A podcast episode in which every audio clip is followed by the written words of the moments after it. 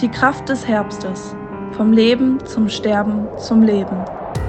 Aus der Reihe 60 Sekunden mit Gott von der Evangelischen Kirchengemeinde Lippstadt. Heute mit Claudia Hempert-Hartmann. An der Kreuzung B55 Lipperoder Straße beginnt hier in Lippstadt die andere Welt. Es gibt drei Tore, geschmiedet aus Eisen, dahinter liegen die Toten. Sie liegen unter Eichen und Rotbuchen. Weiden senken ihre Arme hinab.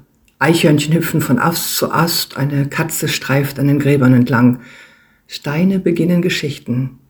Es war einmal Gangolf, der war Pfarrer und initiierte die Gründung eines der hiesigen Krankenhäuser. Es war einmal Nikos, sein Haar war dunkelbraun und auf dem Foto in seinem Grabstein schaut er ernst und verantwortungsvoll. Es waren einmal Maria und ihre Familie, es waren Hertha und Ernst. Gras wächst über ihnen, Rosenstöcke ranken und der Efeu heftet sich mit seinen Liebesblättern an einen Namen aus Gold. Hier sind der Tod und das Paradies Nachbarn. Es gibt Nischen, in denen Bänke und die Zeit zum Verweilen einladen.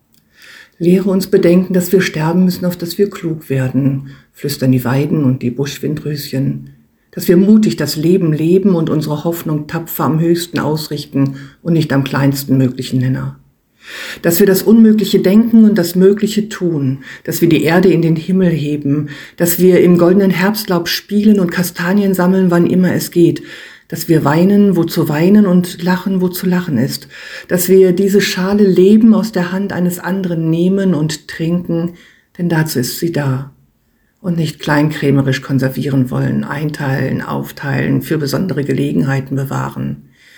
Jetzt ist es Leben, jetzt und der Tod wohnt in uns und eines Tages werden wir in ihm wohnen. Und wer weiß, vielleicht bringt er ein Leben, das wir uns nicht träumen lassen.